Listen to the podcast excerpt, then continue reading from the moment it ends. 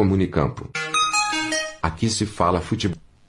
Alô, alô, você ligado no Comunicampo, aqui se fala futebol. Estamos começando hoje, meus caros, aí um grande desafio, um desafio para todos vocês é, que acompanham o jornalismo independente. É um prazer estar falando aqui para vocês. Eu sou Cláudio Simões. E o sonho nunca vai acabar, o sonho nunca será finalizado, né? Jornalistas independentes tendo voz.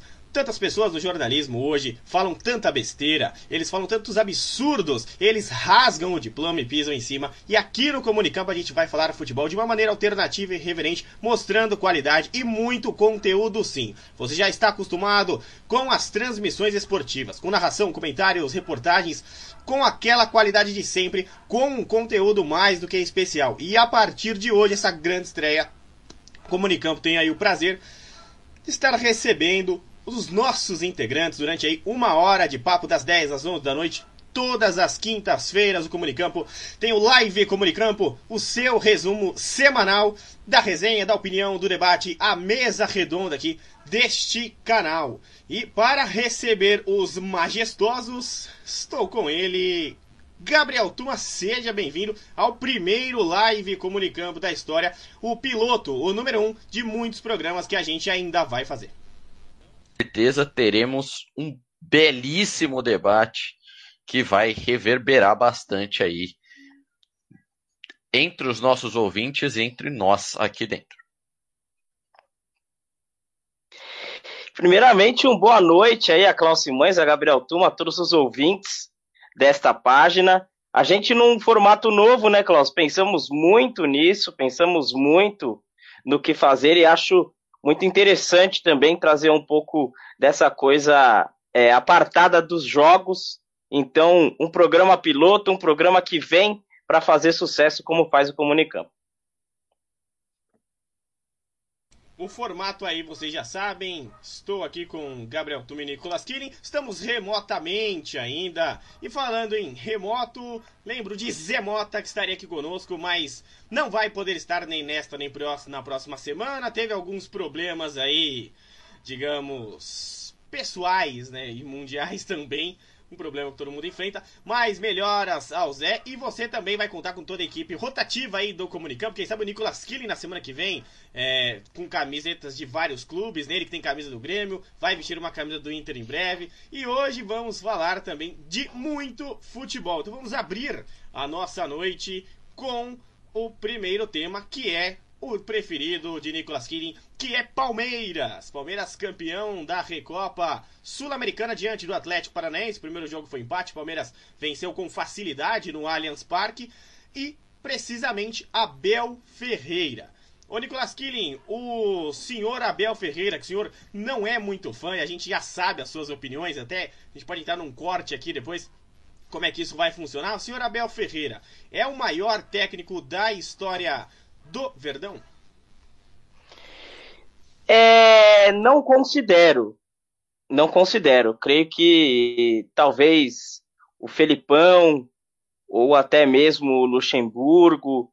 A gente tem técnicos que fizeram grande história no Palmeiras em passagens muito boas. Mas o Abel é uma realidade. Não tem como a gente não dizer que o Abel é uma realidade. A gente pode falar se o Abel é bom, se o Abel tem estilo de jogo, o, o Abel tem um time competitivo, mas não diria que é o melhor. Mas o Palmeiras conseguiu duas Libertadores em um ano. É, um ano por conta da pandemia, mas é difícil você conquistar um bi da Libertadores. Então, Nicolas Kirin, Gabriel Tuma, né, todos nós presentes aqui, não sei se as pessoas estavam nos escutando no YouTube, se não, não são, se não me escutaram, né, perdoe aí, estamos com um novo programa, estamos com um novo formato, hoje é o programa piloto, e você ainda, a gente está aprendendo ainda como fazer esse formato, as transmissões, vocês já sabem, na quarta que vem estão de volta, né, o Nicolas Kirin estava falando aí, o meu áudio talvez não tenha saído, mas eu estava falando de Palmeiras campeão e da Recopa, perguntei para o Nicolas Kirin se o Abel Ferreira foi, já é né, a, o maior técnico da história do Verdão. E faço essa pergunta para o Tuma. É, Gabriel Tuma, o Abel Ferreira, ele tem é, já o espaço consolidado na carreira de treinadores do Alviverde? para mim, sem dúvidas, é, é o, o técnico com mais títulos internacionais da, da equipe, na história da equipe do Palmeiras, tem duas temporadas no comando e já tem quatro títulos. O Felipão, que o, o Nicolas ressaltou, né, tem, tem mais títulos, tem seis títulos, mas é, títulos domésticos, né? Eu acho que o, o título mais surpreendente do Felipão é aquela Copa do Brasil de 2012, que o time era tenebroso, era um time muito ruim, um time que caiu no Campeonato Brasileiro. Né? Em 2013 conseguiram a proeza de jogar a Série B e a Libertadores, mas com relação ao Abel, acho que não tem não tem muita discussão quanto a ele ser o, o maior técnico da história do Palmeiras, né? O Vanderlei tem o dobro de títulos do Abel, mais títulos de menor expressão, boa parte paulistas, tem brasileiro, tem Copa do Brasil, mas acho que com duas Libertadores, uma Recopa e uma Copa do Brasil, o Abel já desponta como o maior técnico da história do Verdão. É, quem sabe ganha um busto, né? Lá no estádio do Tá Allianz. Né? O- Quem sabe ele possa ganhar um busto lá no estádio do Allianz. Ele que é um grande é, coaching, que nem o Nicolas Klein fala, e ele vem conseguindo aí grandes feitos. Ganhou duas Libertadores, ganhou Copa do Brasil, ganha a Recopa pelo Palmeiras, não venceu o Mundial por duas vezes. Por teimosia, não ganha é, do Tigres na- no primeiro Mundial. E aí no segundo Mundial ele consegue chegar à final jogar de igual para igual com o Chelsea e aí a gente já sabe todo o desfecho. Mas o Abel tem algumas ideias que são controversas para alguns torcedores. A turma do amendoim, Nicolas Klein, tem razão quando fala que o Palmeiras joga feio, mas você jogar feio e conquistar títulos é melhor que você jogar bonito e nem se classificar para uma competição internacional? Clóvis, eu seria da turma do amendoim contra o Abel, facilmente. É, é, a gente até, antes de começar esse piloto, de começar esse modelo, de fazer um programa, falava sobre as críticas. Eu acho o Abel um técnico ruim. O time do Palmeiras é um time competitivo pelos jogadores que possui. Ele pode ser um bom influenciador para o time do Palmeiras. Mas ele não é um bom técnico. O time do Palmeiras não tem é, um estilo de jogo além de jogar a bola para o contra-ataque e ter jogadores que chutam bem. Ele conta com a habilidade do Rafael Veiga em fase ótima, conta com o Dudu que some durante os jogos principais. Então, o Abel ele tem um time competitivo e ele tem um time de bons jogadores com algumas estrelas. Mas o Palmeiras não tem repertório. O Palmeiras não tem jogada ensaiada. O Palmeiras não é treinado. O Palmeiras é montado para entrar e conseguir combater qualquer equipe. Polêmico, né? Polêmico, Nicolas Killing. Gabriel Tuma, é, nessa questão de jogar feio e conseguir títulos, você acha que mantém o modelo ou já é o momento do Abel sair nesse por cima do, do Verdão e trazer outro cara? Ou não tem outro nome para o futebol brasileiro além de Abel? E essa questão de jogar feio, o seu galão da massa joga feio ou joga bonito? É, primeiro trazer aqui o, o meu pensamento sobre jogar feio.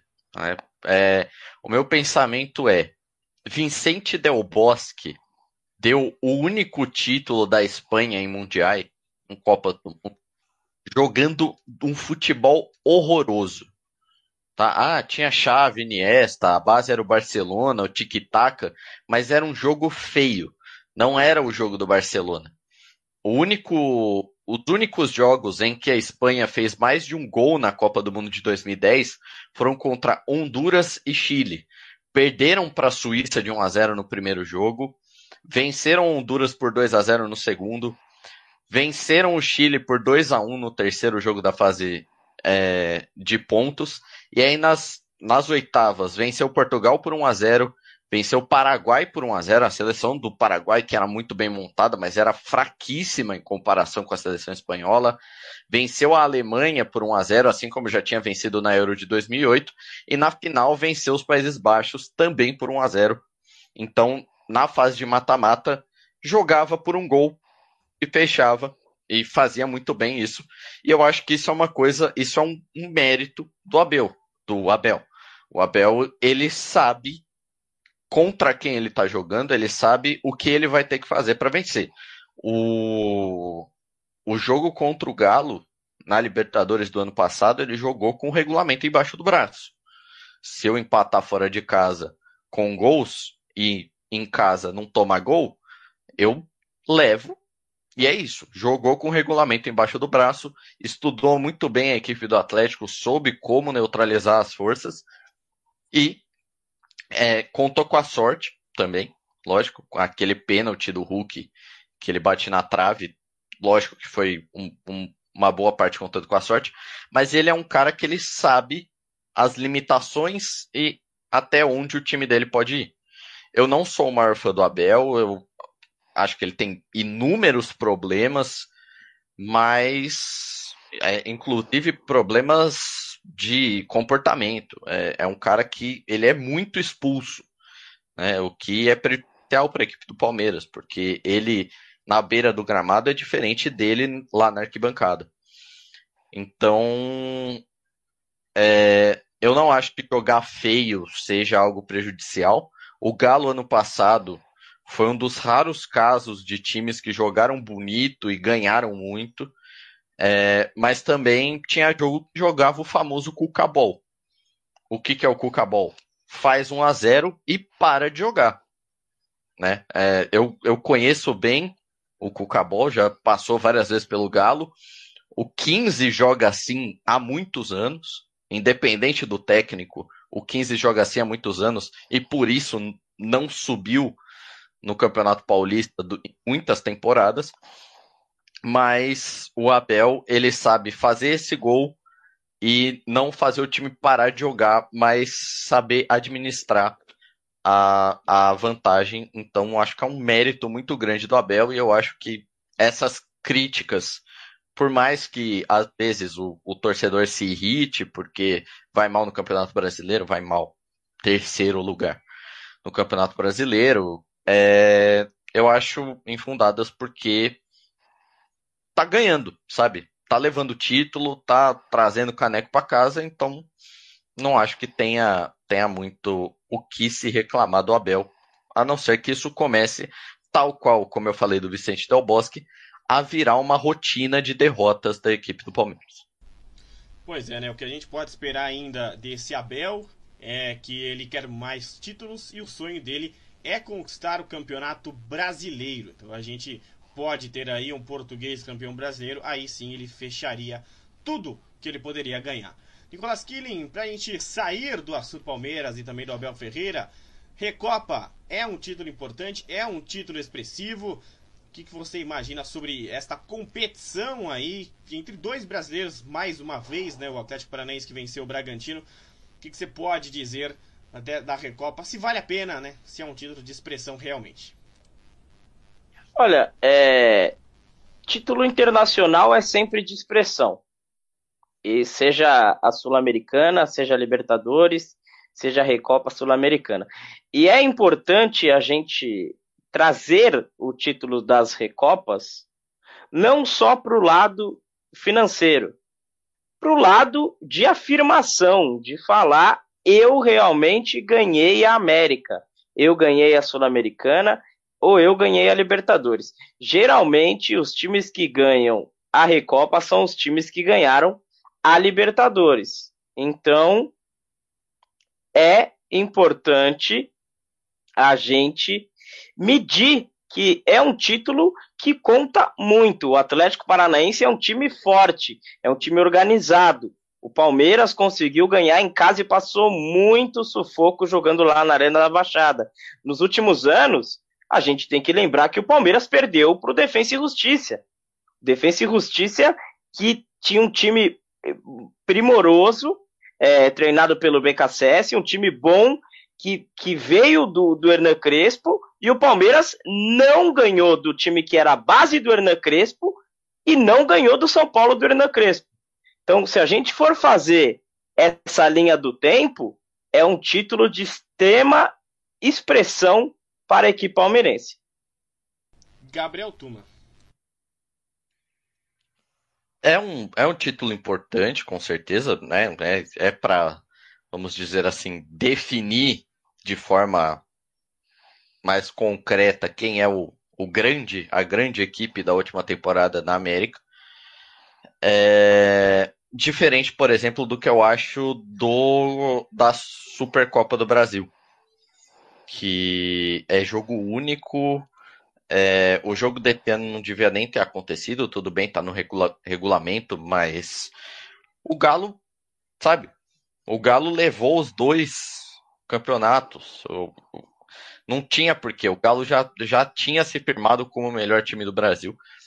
É, mas eu acho que, como disse o Nicolas Killing, é um título internacional para a equipe do Palmeiras.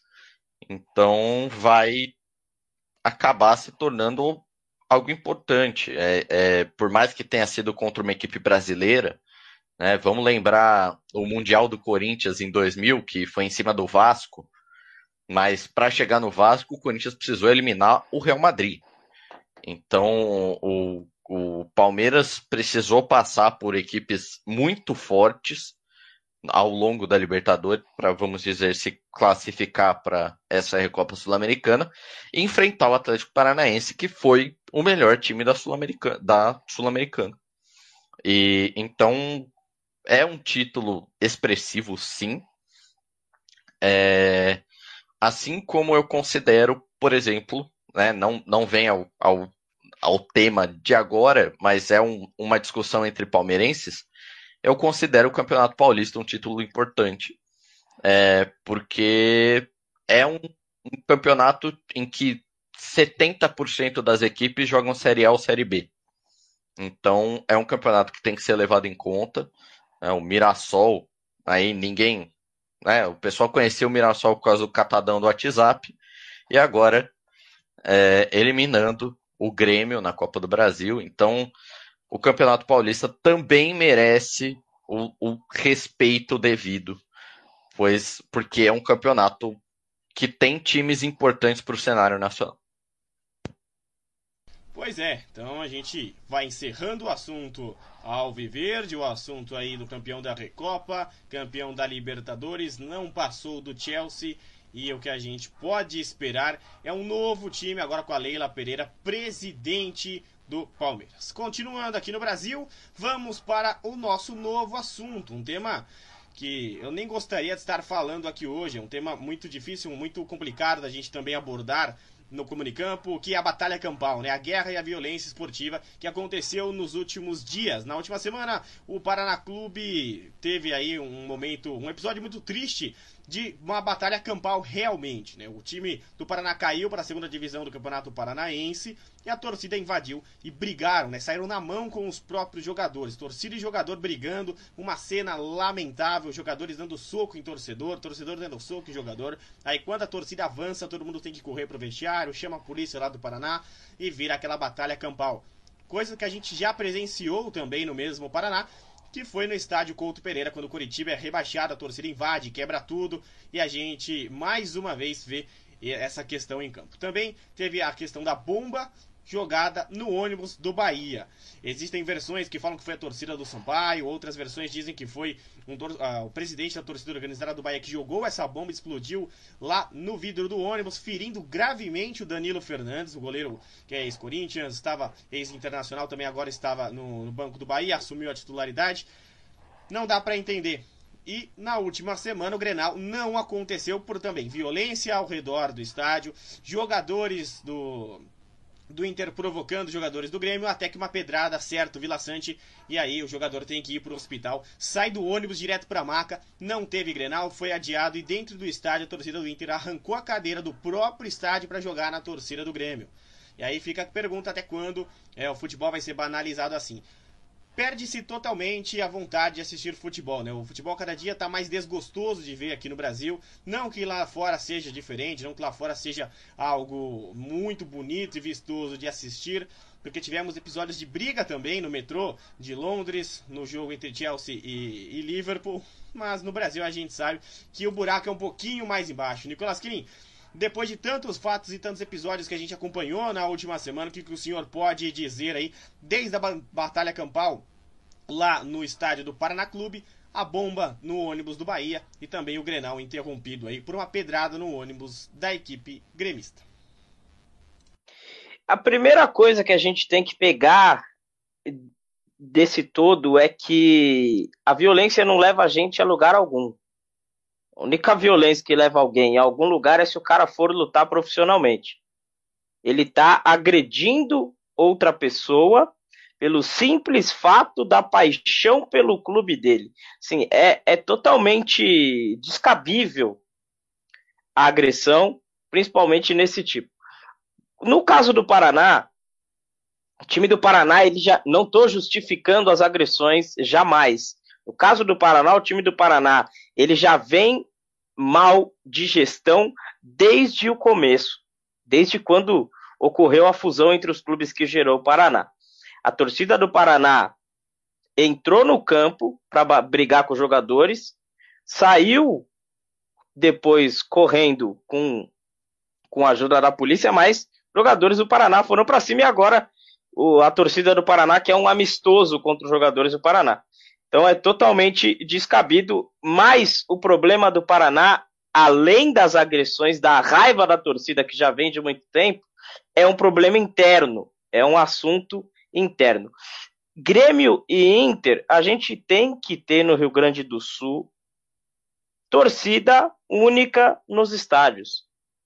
É totalmente descabido no estado do Rio Grande do Sul que as torcidas de Grêmio e Internacional tenham jogos tendo os visitantes dentro de campo. Não dá para se ter duas torcidas, nem em Grêmio Inter, nem em Caxias e Juventude. Não dá para se ter duas torcidas. É a medida que tem que ser tomada. Isso é o que eu posso dizer sobre esse assunto. Agora, a bomba no ônibus do Bahia foi o que me preocupou mais. Porque como que o cara tá com uma bomba nos arredores do estádio? Já começa por aí. Cadê o policiamento? Como que o, o cara tem a ideia de jogar uma bomba no ônibus de uma equipe e ainda tem gente que não fala para ele, ó, não faz isso. Pensa bem, você pode prejudicar o time. Existe a possibilidade de ser alguém do próprio time do Bahia. O time do Bahia tá mal, mas não precisa, não precisamos chegar a esses pontos. É, eu vou fazer um paralelo aqui é, com relação à questão do Paraná Clube, né? Tivemos uma invasão de campo também na França ontem é, porque a equipe do Nantes conseguiu se classificar para a final da Copa da França. É, o, maior campeonato eliminatório do mundo tem 7.500 clubes na Copa da França. O Nantes conseguiu chegar na final né, depois de 22 anos e a equipe invadiu a equipe não, a, a torcida invadiu o campo e foi festejar com os jogadores. Tá? Isso, primeiro ponto. Uma equipe está bem, que vem, vem de boas gestões, vem uma invasão, mas é, no começo os, os seguranças tentaram segurar o pessoal, mas aí viram que estava descendo todo mundo e só cercaram os jogadores, ninguém foi para cima, ficou tudo certo. Com relação ao Paraná, é, é uma equipe, como disse o Nicolas, muito mal gerida há muitos anos. Jogou Campeonato Brasileiro Série A há menos de 10 anos. É, foi muito mal, ficou em último lugar, foi rebaixado e desde então começou a cair ano após ano. Se eu não me engano, este ano caiu para a Série D e caiu para a Série B. Eu não sei se é Série B ou Série A2 do Campeonato Paranaense. O torcedor, vamos por partes, porque né, posso acabar. Torcedor ele tem o direito de se indignar, mas a partir do momento que ele invade o campo para agredir, os jogadores, ele perde totalmente a razão da indignação dele. É, qualquer, qualquer que seja a discussão, qualquer que seja o problema, é, primeiro é uma coisa que envolve paixão e a gente sabe muito bem que quem é apaixonado é burro. Então, quando mexe com paixão, é verdade. Quando mexe com paixão, você perde a cabeça. Aquilo é perfeito. Aquilo. Ei, Nicolas Killing. Tá com o risole frouxo. Aí, esse é o Nicolas Killing, viu? É, acontece, né, meus caros? Acontece aqui nas melhores famílias e na família Comunicampo não é diferente. Para você que está chegando agora que não está vendo futebol acontecer, o Comunicampo estreou hoje, né? O piloto, o primeiro programa. Vai ter muito problema, a transmissão pode travar, mas na semana que vem vai estar tá tão perfeito, mas tão perfeito, que a gente vai chamar esse programa de Rodrigo Torres. Mas, continuando por aqui, lembrando que você pode conferir esse conteúdo depois no Comunicampo Podcast, nas principais plataformas de áudio. É ao vivo é tudo na lata, Nicolas King rindo nesse momento. Se você está escutando agora na sua plataforma de áudio favorita aí, Nicolas King ri e ri muito para o futebol. No momento tão tenso, a gente falando de violência campal aqui, o futebol quebrando a madeira, né? Que nem diria Gabriel Tomo, pau torando dentro do campo. E a gente pode esperar o Nicolas King rindo. Mas seguindo com esse infeliz assunto, é, a gente gravou um episódio sobre lá no Comunicão Podcast sobre os clássicos de torcida única, né? Qual era a medida, o que, que tinha que fazer. E muitas pessoas dentro daquele episódio disseram que o clássico tinha que ter as duas torcidas. Mas como é que a gente pode ter as duas torcidas se num Grenal, por exemplo, lá no Rio Grande do Sul, acontece uma coisa dessa? E quantas pedras vão voar, né? Eu lembro que num, num dos jogos aí, dos últimos jogos que o Corinthians enfrentou o São Paulo lá no Morumbi, a torcida, não tinha torcida ainda, hein? Estava em momento de pandemia e fechados os estádios. E choveu pedra no ônibus do Corinthians. Sorte que existia uma blindagem no ônibus e as pedras não avançaram o vidro. Nicolas Quini, o que deveria acontecer com o clube na qual a torcida é a agressora? No caso do Bahia, que agrediu o próprio Bahia. Qual que é a medida que a gente tem que fazer? Aonde a gente vai chegar? Será que só vai parar uh, essa questão, só vai ter uma efetividade na segurança quando algum jogador vier a óbito? É, eu vou.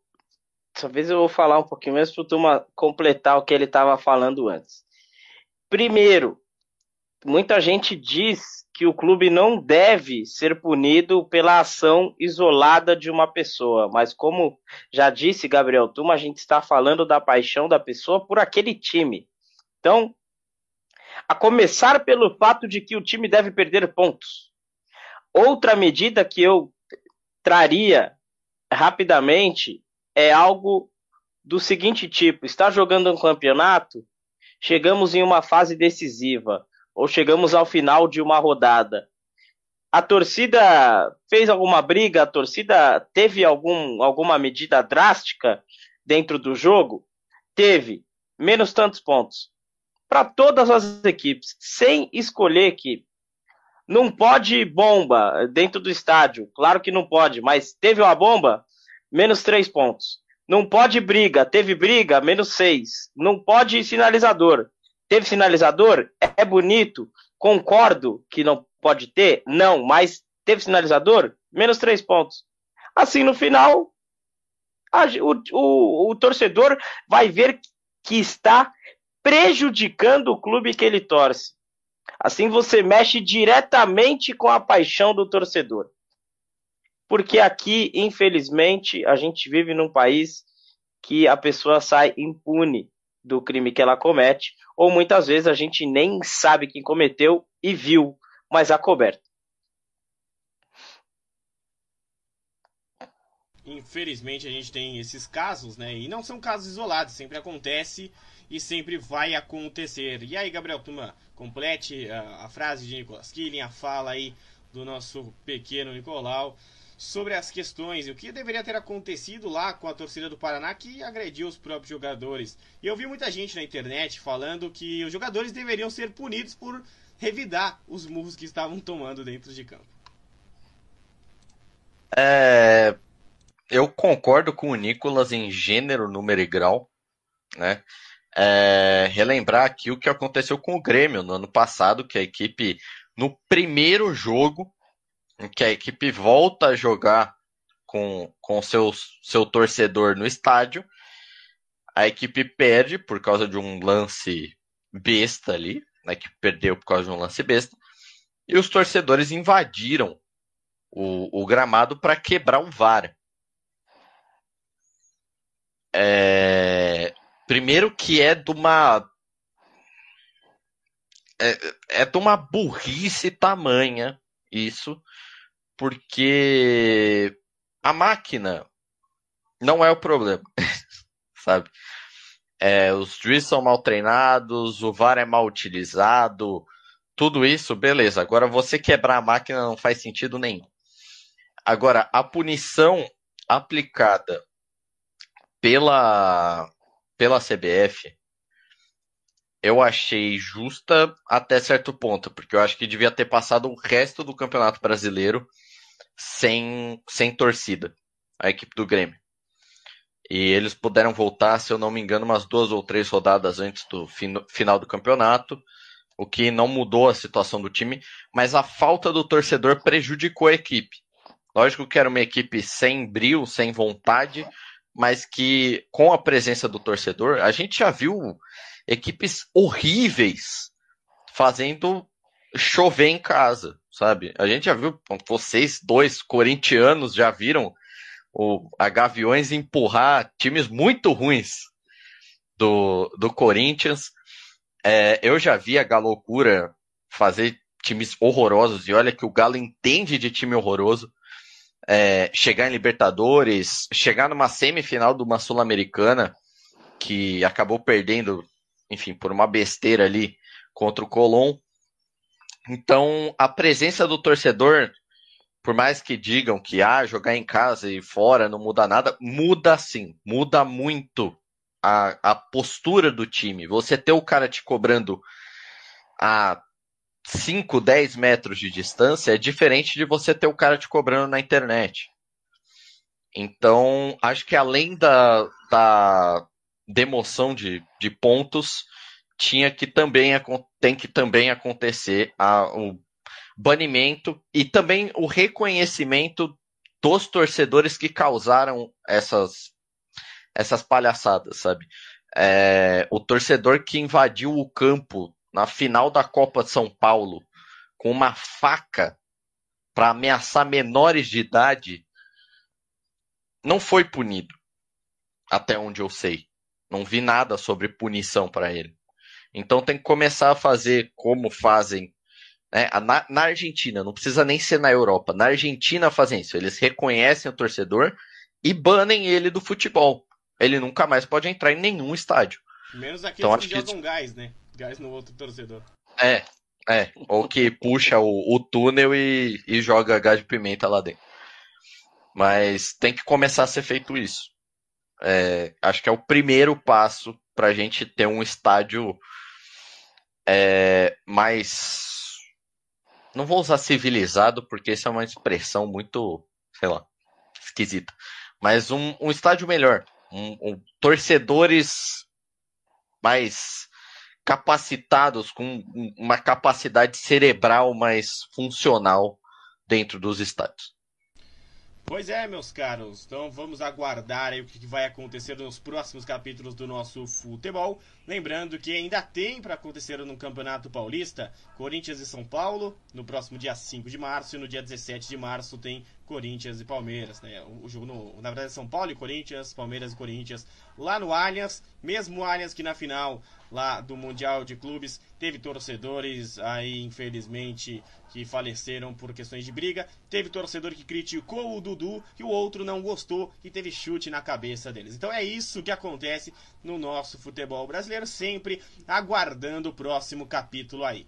E vamos com o nosso tema principal.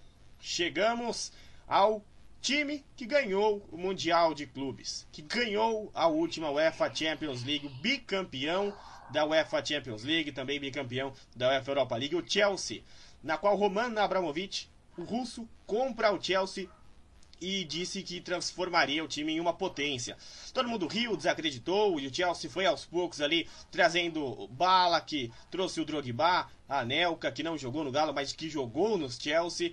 Trouxe todo mundo até que chegou o ponto do Chelsea chegar aí à Champions League em 2012, né? Bateu na trave com o Cristiano Ronaldo jogando muito no Manchester United, sendo ali campeão é, do mundo, campeão também da UEFA Champions League, sendo o melhor do mundo acontece, né? Depois o Chelsea, no ano seguinte, vai à final em 2012, depois pega o Corinthians no Mundial, ficou aquela mágoa, ganha o Mundial agora. Chelsea é uma potência hoje da Inglaterra, né? No Big Six, ele está à frente do Tottenham e também está à frente do Arsenal. São times aí que te, já tiveram uma expressão, mas não tem títulos nenhum na questão aí da Europa. Roman Abramovich colocou o Chelsea à venda. Por pressão? Foi algum movimento é, contrário. Primeiro, ele teria colocado o Chelsea em um grupo de acionistas, na qual até a técnica do futebol feminino e também o Peter Cech estariam nesse grupo para presidir o Chelsea. E aí, hoje, com a pressão também do parlamento inglês, Roman Abramovich coloca oficialmente o Chelsea à venda. Mas não é que nem o Botafogo, que nem o Cruzeiro. O Chelsea é um mega clube e estará aí sujeito a ser vendido por mais de 3 bilhões de libras. Gabriel Tuma, o senhor vem primeiro nessa, já que Nicolas Klein já esteve em Stanford Bridge para acompanhar um jogo do Londrina, né, do Leão Azul. O que o senhor pode dizer com o Roman Abramovich colocando o Chelsea à venda? Foi a melhor opção em meio a uma crise que a gente está vivendo que vai durar ainda alguns anos? Bom, eu vou eu vou deixar para tecer comentário sobre o enfim, a, a punição ao Abramovich e a diversos outros donos de, de time russos no próximo, no próximo tópico, porque aí, enfim, entra outro assunto, mas que toca nesse. É, o Chelsea pode desaparecer do mapa do, do futebol por conta dessa venda. A gente sabe que a venda de time é sempre uma coisa que ninguém sabe o que vai acontecer. É, o Valência foi vendido há, há pouco tempo, há alguns anos, e a equipe foi desmontada, né, foi desmantelada. Era uma equipe com capacidade para jogar, para vencer a Europa League, assim como o Sevilha, o Villarreal, é, para fazer barulho, para fazer, sabe, para incomodar os times da Champions League. E a equipe foi desmantelada do dia para noite, do dia para noite não, mas temporada após temporada, é, porque entraram é, donos novos que só pensavam na questão monetária, não queriam saber de, de título, de nada, queriam saber de vender jogador.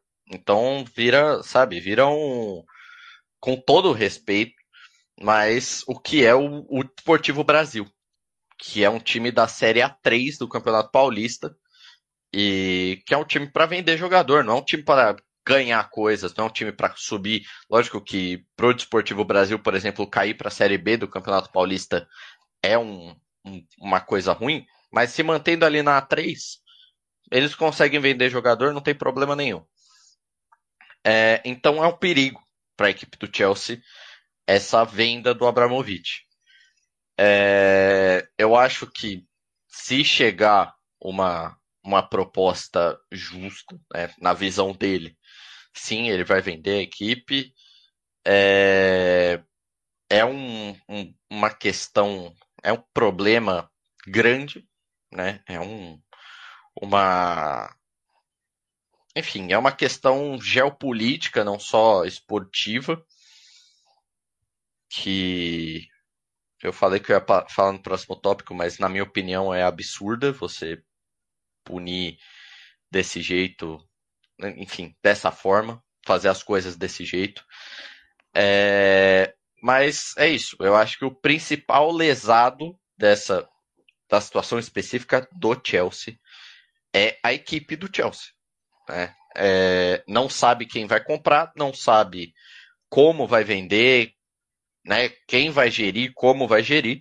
Então, é, quem tem a perder mais com isso é o Chelsea, porque o Abramovich vai recuperar o dinheiro dele de uma forma ou de outra. Nicolas Killy, o senhor que esteve presente em Stanford Bridge. Há boatos né, que o Chelsea é pequeno, há boatos que o Chelsea é gigante. O Chelsea muda de patamar com a venda, né, o Roman Abramovich saindo do Chelsea, que é o homem que trabalha ali por trás da, da questão do dinheiro e também de pensar no futebol, até porque gerentes de futebol, é, a pessoa que contrata e demite no futebol, né, que é uma russa braço direito ali do, do Roman Abramovich, vai sair também. Então, cerca de seis ou sete pessoas estão fora do Chelsea nesse momento, e aí o time estará à venda. Será que o Roman Abramovich não vai deixar esse grupo de empresários para só amaciar a questão, amaciar o momento e voltar futuramente? Agora ele está fora do comando. Tem um grupo de acionistas e o Peter Cech é o porta-voz. Mas será que não vai ser só um movimento e ninguém vai comprar o Chelsea? E o Chelsea muda de patamar se for vendido? Olha, é... a gente tem que começar com tem que começar com a frase que é pai é quem cria. Na, na Inglaterra, bastardo é um xingamento muito forte, é o que todas as outras torcidas falam para o time do Chelsea, que o Chelsea é bastardo. Mas o Abramovich foi um grandíssimo pai para o Chelsea.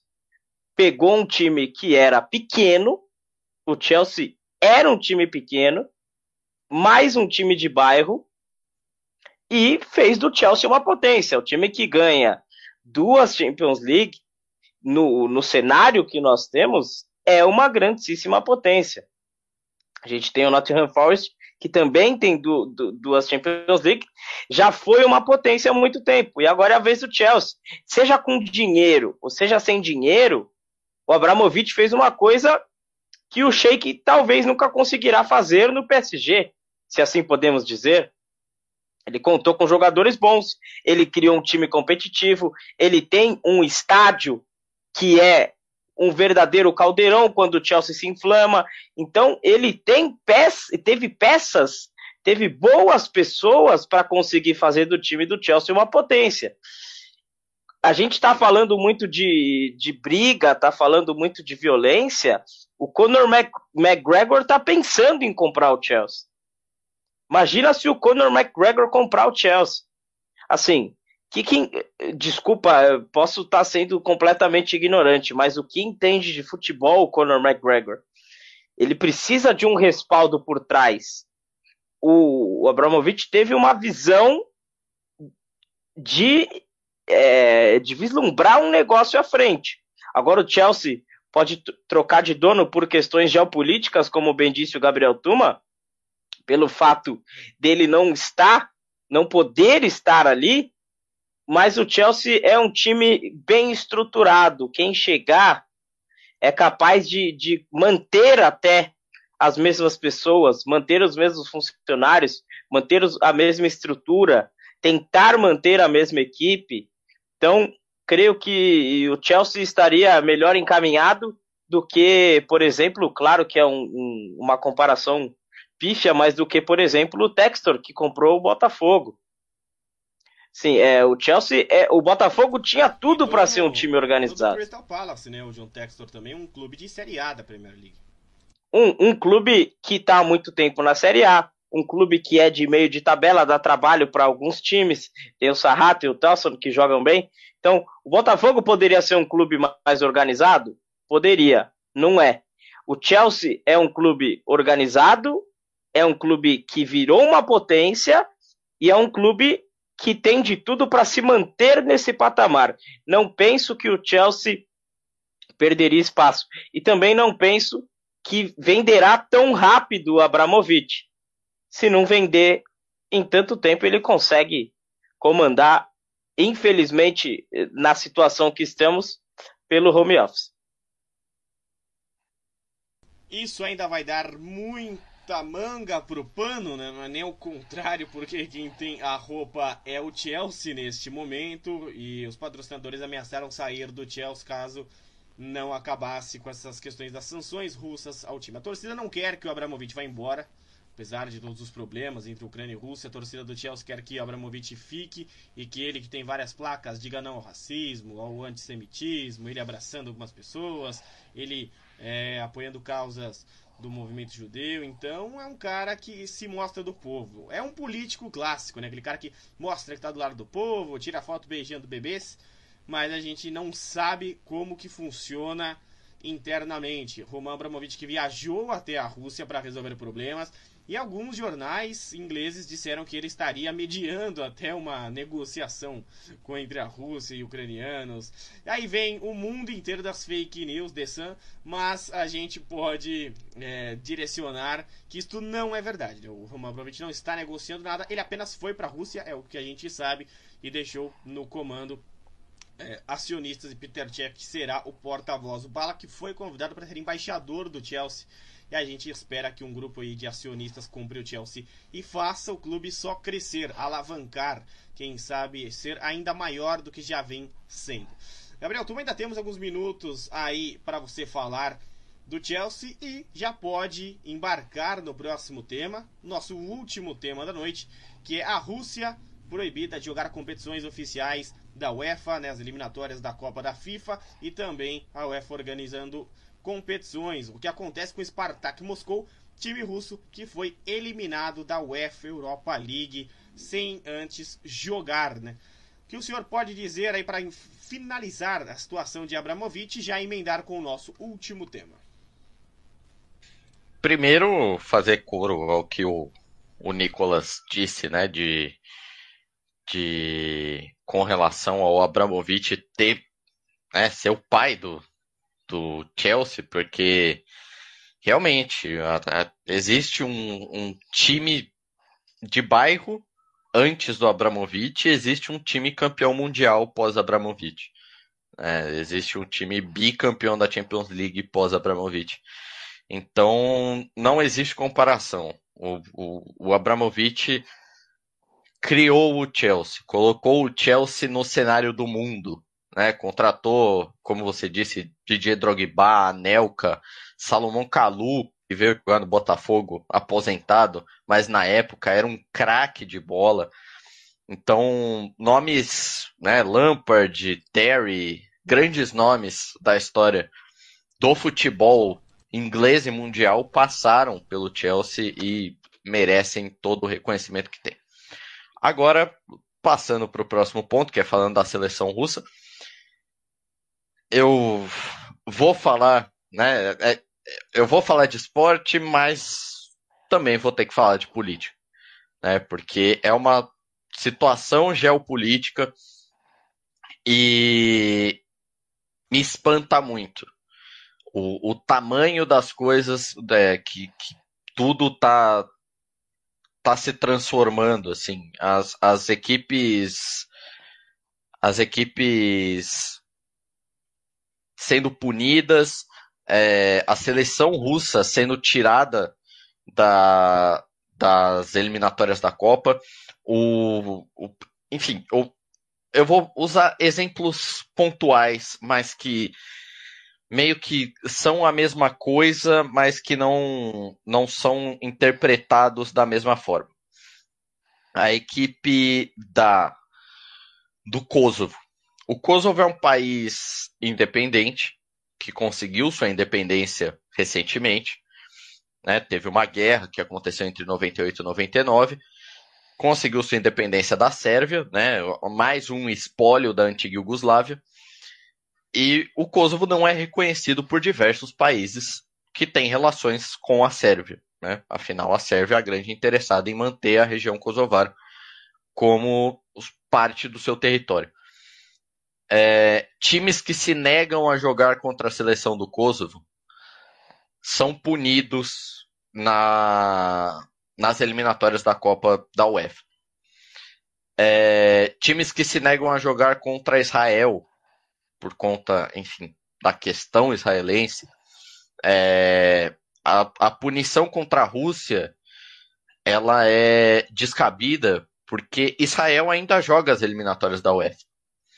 Os Estados Unidos invadiram o Iraque em 2001, mataram o Saddam Hussein, e os Estados Unidos jogaram a Copa de 2006, jogaram a Copa de 2010, jogaram a Copa de 2014, jogaram a Copa de 2002, um ano depois da invasão, e E vai ser sede, hein, Tuminha?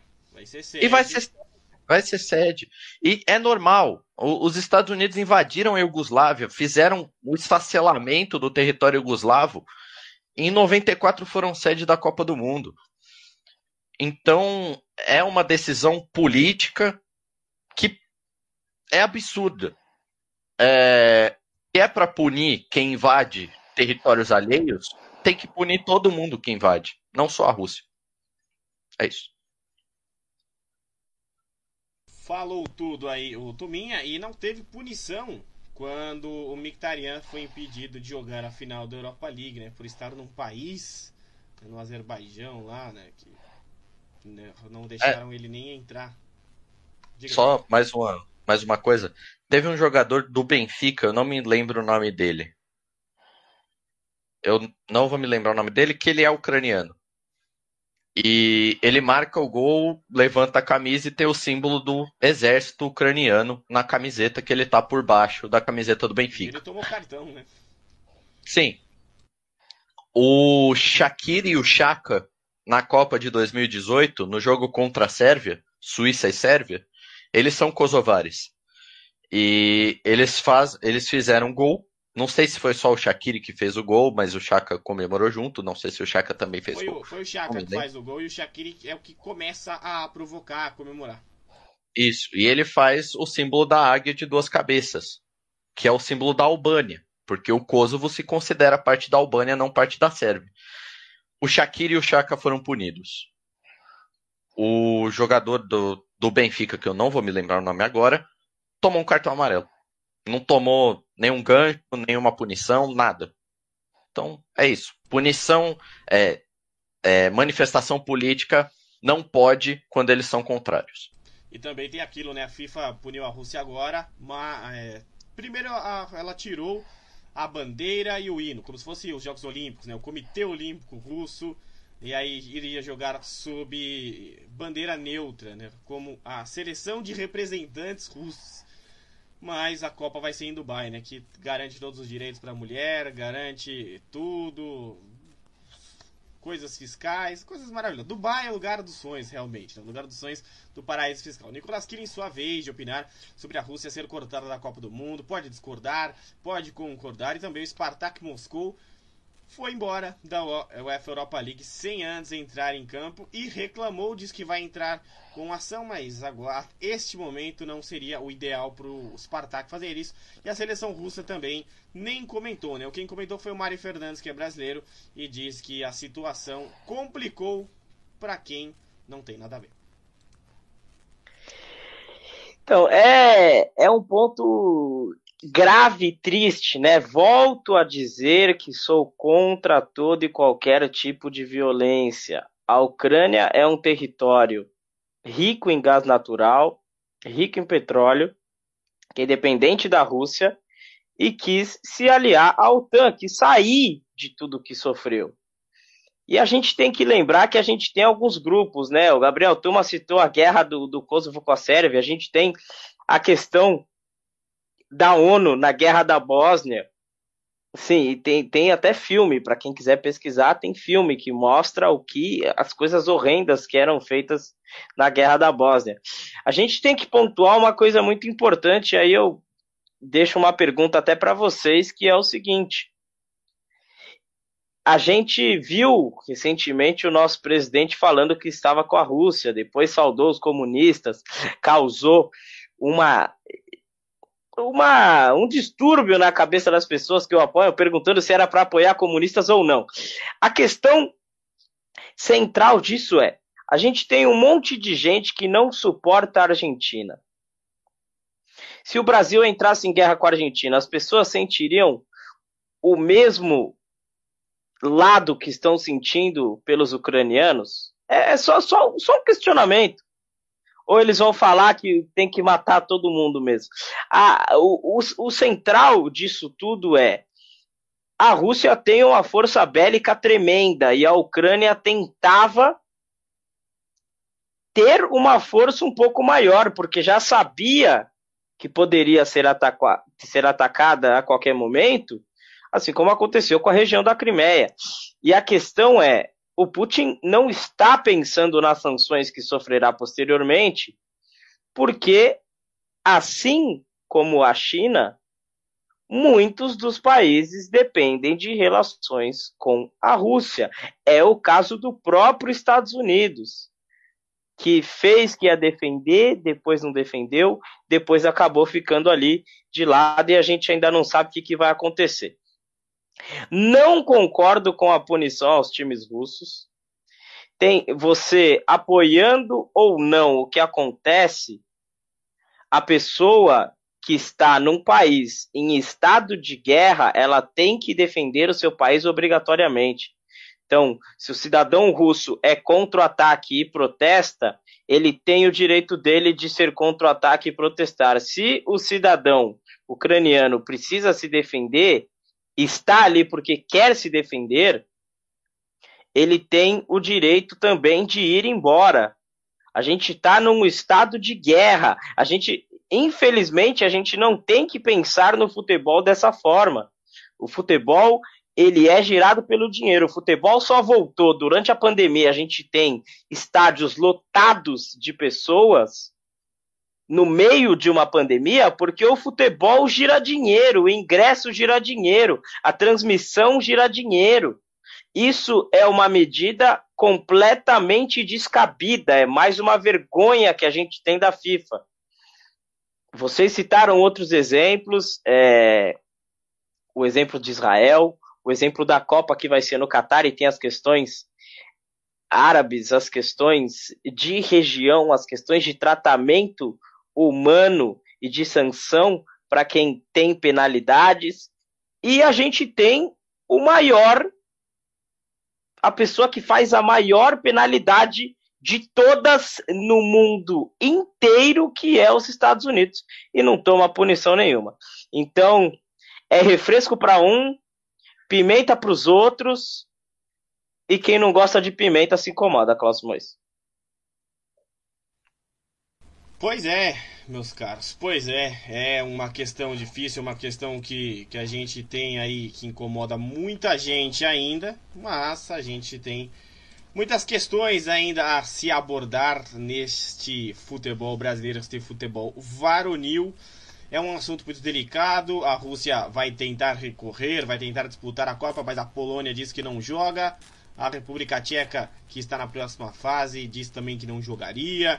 E aí ninguém quer enfrentar os russos, ninguém quer enfrentar os jogadores russos. Tem jogadores russos em outros países também sofrendo alguns problemas. Existiam russos no Shakhtar Donetsk também que não não puderam mais jogar ali, foram barrados. Mas é uma pessoa que, que segue aí uma onda também e, e muita gente ainda vai ser prejudicada. E também outros times serão prejudicados. O Shakhtar Donetsk pode mudar para Bulgária. Imagina mudar de país um time é, é uma questão muito complicada. Nicolas, que o senhor levantou a mão. Não, é, tem o nosso chat aqui e o grandíssimo Daniel Domingues falando que é uma questão política, infelizmente, é muito politizada. Mas a gente tem que lembrar que o futebol é pura política, né? Então, a gente tá trabalhando essas questões aqui, tudo é política. O Abel treinar o time brasileiro é política. A gente tem que lembrar que o, o Abramovich tendo que vender o Chelsea é política. A guerra entre as torcidas é política. Tudo que a gente vive é política, mas o que a gente tem que lembrar disso tudo é que se a Polônia, a Polônia não quer jogar com ninguém para se manter no, no ranking da FIFA bem posicionado. Polemizou, hein? Nicolas Killing polemizou agora nesse momento.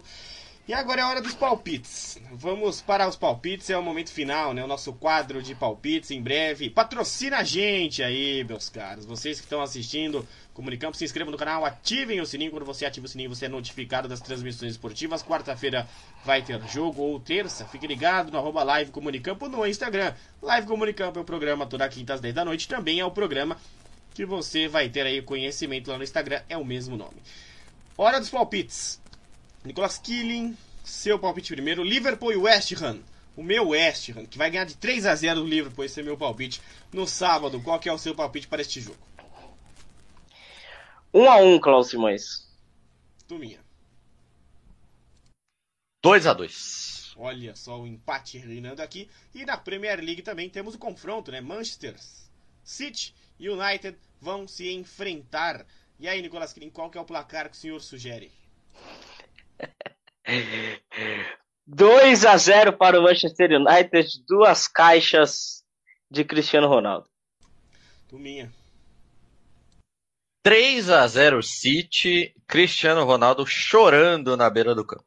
Eu acredito que será 1x0 City com o Ronaldo perdendo o pênalti. Nicolas Killing, e aí? São Paulo e Corinthians. Sábado. O jogo é no Morumbi, né, Klaus Simões? Exatamente. Então, o jogo vai ser 2 a 0 Corinthians. Gabriel Tuma. 1 a 0 Corinthians, gol de Renato Augusto, nosso motorista de Kombi, Thiago Volpe, não vai conseguir chegar na bola. É o Jandrei, hein? Jandrei, o goleiro mais bonito do Brasil. Jandrei tá com Covid. Quem sabe vai ter um teste aí, mas Volpe voltando. Ô Tominha, tem um jogo importante do Campeonato Mineiro para acontecer nesse fim de semana também? Tem, tem Galo e Cruzeiro. Qual é o palpite para este grande Galo e Cruzeiro? Olha, eu acho que o nosso agiota, El Turco Mohamed, junto com seu filho, né, que é Eduardo Vargas Pusco Sexo, vão fazer chover no Mineirão. Vai ser 2 a 0 pro Galo. Show do nosso querido Varguinhas.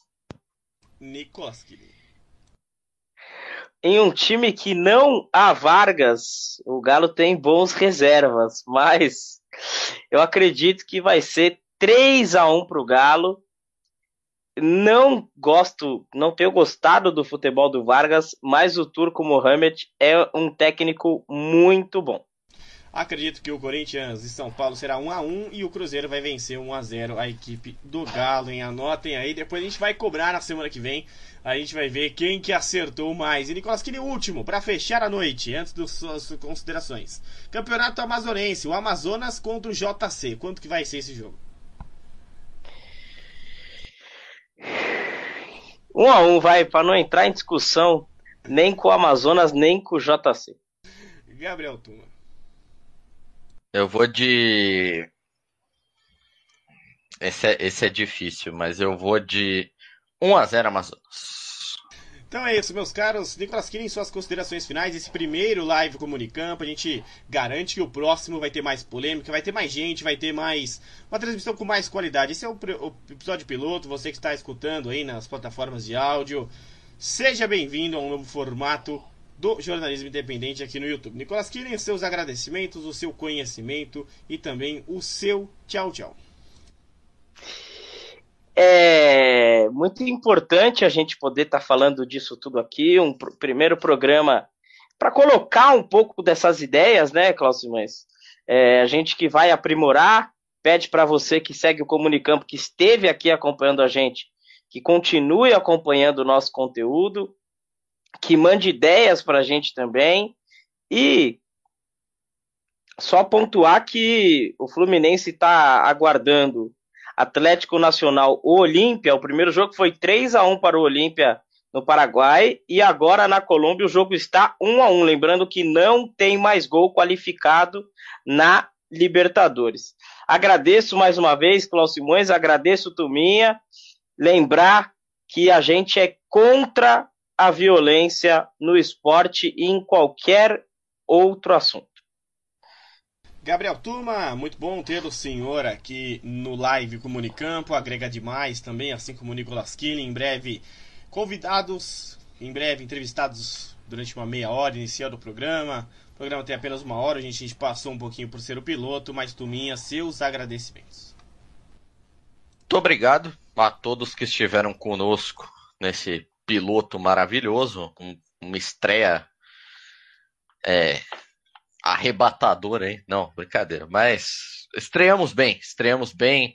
Gostei da, da discussão aqui, conseguimos é, evoluir bem na, na discussão de tudo, foi tudo certo. É, semana que vem estaremos nos 30 para o espectador para o nosso ouvinte do Comunicampo, de qualquer que seja a plataforma. Só informando, o Fluminense vai enfrentar o Olímpia. Foi encerrado o jogo no Atanásio Girardot, 1 a 1 O Olímpia passa com 4 a 2 no placar agregado. E neste exato momento, o Globo vai vencendo o Internacional pela Copa do Brasil. Então, podemos ter mais um gaúcho caindo na primeira fase da Copa do Brasil. É isso aí, muito obrigado, Cláudio Simões, Nicolas Killing e a todos que estiveram conosco. Até a próxima. Até a próxima, meus caros. É sempre bom estar no meio de grandes amigos. Então fica aí até semana que vem. Meus caros, sigam-nos no Instagram, arroba live, comunicando o mesmo nome deste programa aqui.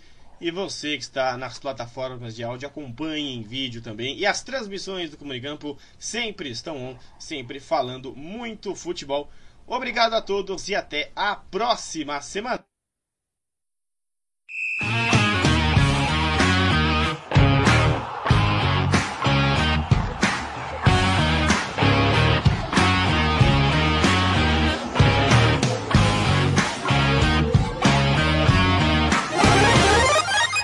Comunicampo.